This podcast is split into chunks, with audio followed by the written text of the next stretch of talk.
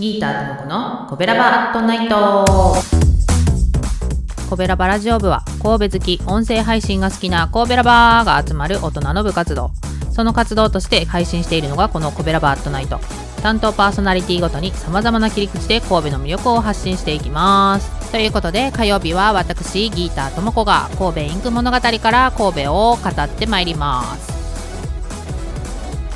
はいということで今週も早速やっていきたいと思いますけど先週ですねアンバーの色について喋りすぎたら肝心の有馬温泉について喋れなかったということで早速有馬温泉について話していこうと思います、えー、有馬温泉はどうやって行くかと言いますと三宮から神戸市営地下鉄北新線に乗って谷上駅まで。で谷上駅で神戸電鉄に乗り換えてもらって有馬口まで行って。で有馬口から有馬温泉っていうのは何ていうの？この三田うんと、神戸電鉄の三田線っていうのの途中に、ま、有馬口があるんですけどそこからピロッとね一駅だけ有馬温泉行きにはみ出てるみたいなそんな感じになってるので、まあ、駅分だけもう一回乗り換えてもらって料金は680円時間は30分ということでそれが一番最短最安の手段になります。でも前回ねスズラングリーンの話をした時にぜひね新海地から神戸電鉄乗ってみてみたいな話をしたのでそっち回りで行く話もしてみたいなと思って、えー、三宮からですね阪急阪神山陽電鉄ちょっとねあのそこの乗り入れのなんかいろいろなんか変わってややこしくて。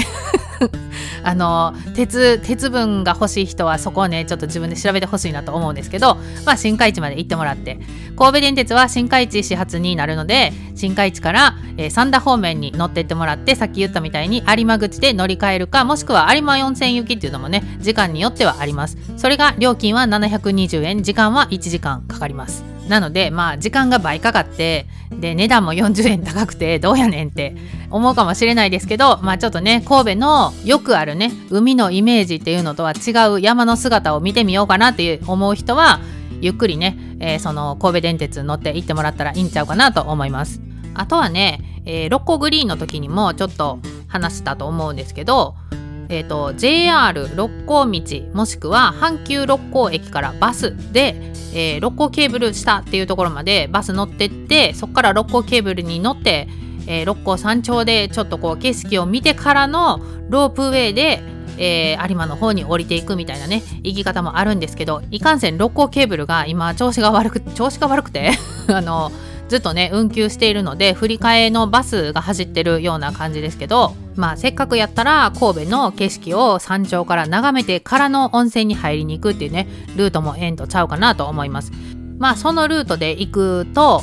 安く行きたかったら JR で JR 六甲道まで行ってバスに乗って六甲ケーブル下まで行きます。でまあケーブル今振り替えのバス乗ります。でロープウェイで降りますっていうのでちょうど2000円。で阪急電車も乗ろうかなっていう感じやったら三宮から阪急で阪急六甲まで行くとえー、30円高くなって2030円っていう感じになりますのでコスパ優先するんか阪急乗りたい欲を満たすんかみたいなそんなところで判断してもらったらいいんじゃないかなと思います。さあということで有馬温泉の中身について全然喋ってないのにあと1分しかないっていう話ですけどおとといのあっちゃんの放送でお知らせがありましたが今年のコベロバアットナイトは12月25日クリスマスのあっちゃんの配信で終わりでございますなので火曜日の放送は今日で今年は終わりということで有馬温泉の泉質の話や施設の話やもろもろはですね次回来年にお話ししたいと思います、えー、今年の9月に担当させてもらうようになってから今日で16回目でございます。1週に1食ずつトントンって喋るんかと思いきや、